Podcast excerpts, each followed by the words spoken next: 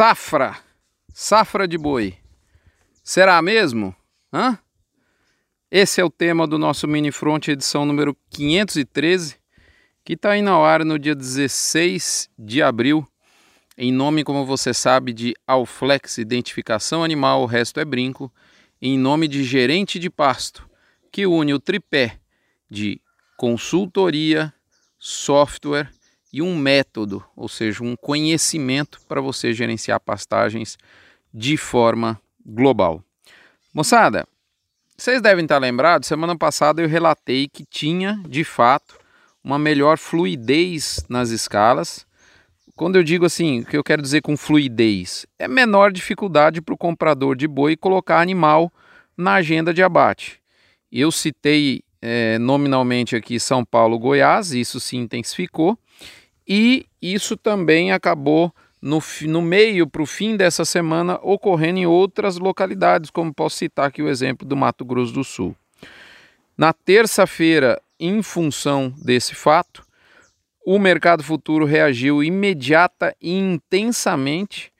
E é óbvio que o primeiro contrato, aquele que vai apanhar nesse momento, é o maio e ele saiu aí no, no, do passado recente de 315, 317 de máxima para o que a gente encerra a semana aí ele orbitando entre 305 e 307. Desde a terça-feira a gente viu muita volatilidade, uma característica também eu alertei aqui que seria recorrente em maio. No mercado físico, entretanto, a gente viu até agora pouquíssimas, para não dizer nenhuma, alteração. Beleza? Bom, a mesma coisa dá para falar do mercado futuro do milho, que resolveu dar uma realizada, colocando no bolso o ágio que colocava sobre o mercado físico de milho, principalmente aí para o mercado futuro do mês de maio e junho.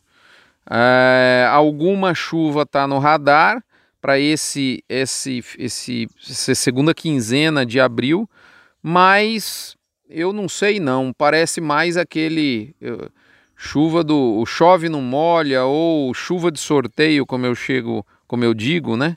E fora a questão da lagarta que está no 12. Mas uma coisa é certa sobre o milho, moçada. O milho de 100 reais faz o agricultor peitar com força a janela de plantio e ficar corajoso no último grau. É impressionante sujeito plantando milho em 10 de abril. E isso está ocorrendo. Nesse momento, moçada, o que o mercado, a, a, dúvida cruel do mercado são duas, né? Primeiro, vem correção para baixo da arroba e se vier, qual a intensidade? E para te ajudar a responder, a raciocinar sobre essas duas perguntas, né? É, eu vou dar aqui 10, 10 pontos que me chamam muito atenção no mercado, coisas que eu estou vendo, ok? E eu vou citar esses pontos que vão servir de, de subsídio para a gente endossar a nossa reflexão, ou seja, a minha e a sua, em nome das nossas empresas parceiras MSD, Cargill Nutron, nome forte da nutrição animal da pecuária brasileira, UPL Pronutiva, Cicobi Cred Goiás, Boitel da Agropecuária Grande Lago, Asbran e, por fim, e não menos importante, Vemax da Fibro. Moçada, vamos lá aos 10 pontos. Primeiro, a bolsa tende a exagerar o movimento e sempre está, vai estar acompanhada de volatilidade. Segundo, tem duas classes de pessoas que habitam os escritórios de compra de gado do Brasil. Existem os compradores de boi, que eu tenho muito orgulho de ser amigo de vários deles, e tem os tiradores de pedido. Tem uma grande diferença entre eles, como diz um amigo meu. Os compradores de boi sabem, nesse momento, que o fluxo de venda tende a não ser muito intenso e extenso. Logo, não é uma boa ideia pisar na goela e daqui a pouco pedir gado novamente para o cidadão, visto que o confinamento de menor porte tende a ser uma atividade hostil e inóspita em 2021. Terceiro ponto: eventual terror na compra de gado, desacompanhada da referida contrapartida da realidade de mercado não funciona e é um grande tiro no pé.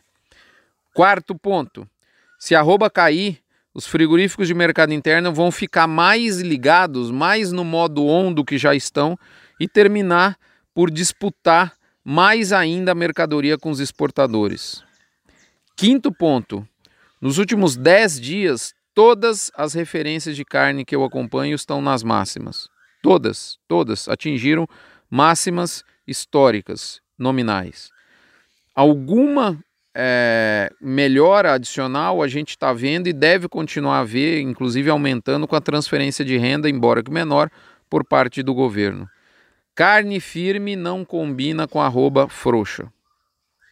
Sexto ponto. Por diversas fontes, nós vemos notícias positivas da China no tocante à melhoria de demanda e alguma coisa de melhoria de preço no mercado interno de lá. Em adição, a Argentina resolveu tirar, virar, melhor dizendo, seu canhão de venda para o mercado interno, tá certo? É, em, em uma opção, é, eu diria no mínimo burra do governo local, abrindo aí sim uma avenida asfaltada, é, é ampliando né, a avenida asfaltada para exportação de carne do Brasil. Sétimo ponto: a ociosidade na indústria está altíssima. Voltar a bater mais cheio é uma benção e isso por si limita uma eventual pressão maior sobre a arroba. Mas atenção, o mercado interno de carne não tolera volume e isso é sim uma fraqueza nesse momento. Isso é, isso é importante que se diga. Oitavo ponto: reposição com oferta está, melhor dizendo, com oferta em volume razoável devido ao momento de desmama, né? Você tem venda de animais novos, a categoria mais novo. Isso está potencializado por uma dificuldade de pasto do produtor nesse momento. Mas não há o menor sinal de enxurrada e, inclusive, preços se mantêm extremamente firmes. O, o vendedor da reposição está firme. A reposição firme não combina com a arroba frouxa. Nono ponto. Na maioria das vezes, opini... principalmente nesses momentos em que não há é, é, consenso, consenso dos operadores de mercado, ne... quando a gente observa isso, fica claro que opinião sobre o mercado de várias pessoas deriva de posição no mercado, em especial o mercado futuro. Mercado não está unânime e você vê claramente o sujeito posicionado em uma venda, em uma direção, seja na venda, seja na compra, e passa a emitir fortemente opiniões nessa direção. Isso é característico desse momento de instabilidade da arroba. Então, assim, muito cuidado. Em resumo, de opinião sobre o mercado muitas vezes deriva não do que o cara acredita, mas da posição que ele está. Ok? Importantíssimo. Décimo e último ponto. Acho que eu vi mais pecuarista com receio da arroba cair do que comprador de frigorífico alegre com convicção que ela vai derreter. Moçada, se eu for juntar e misturar os 10 pontos acima, mesmo sem ter a menor certeza, eu pondero duas coisas. Primeiro, o bagaço do movimento de queda, o caldo, né, melhor dizendo, do bagaço, né, do movimento de queda no mercado futuro pode ter já perdido, pode ter já ido embora com esses 10 reais de queda aí na base do, do maio, por exemplo. Segundo ponto, segunda ponderação, o mercado físico tende a ser muito menos contaminado. Eu diria que, a depender da praça, quedas de 5 a 10 reais por arroba, acima disso, eu vou ficar extrema, mas extremamente surpreso. E digo mais, olha lá se cai. Moçada, eu finalizo com um lembrete. Se algum analista de mercado soubesse alguma coisa, ele já teria deixado de fazer análise e está usando esse poder da adivinhação teórica né, em prol, em benefício próprio. Afinal de contas, ele ganharia muito mais dinheiro do que fazendo análise, eu garanto. Portanto, certeza de mercado não existe, vale a sua decisão. O que a gente procura trazer para você, além da opinião né, o, que, que nós damos, é, o, o que embasa a nossa opinião, mas o que vale, e isso sim é importante, é a opinião que você vai formar a partir da nossa informação. Eu te dou a informação, não fico em cima do muro, emito a minha opinião, mas respeito a sua e digo para você que a sua é muito mais importante que a de qualquer pessoa, inclusive desse pobre mortal que vos fala e que erra bastante no mercado, mas que tenta acertar mais do que errar. E humildemente acho que a gente tem conseguido. Um abraço, moçada. Fiquem com Deus. Espero encontrá-los todos aqui com saúde na próxima semana. Até lá, vamos nos falando, moçada. Se cuida, atenção, álcool em gel, máscara, cuidado com aglomeração. Vamos que vamos. Daqui a pouco a gente vai ter dias melhores nesse nosso Brasil. Nós vamos renascer disso aqui que nós estamos vivendo. Um abraço. Até a próxima.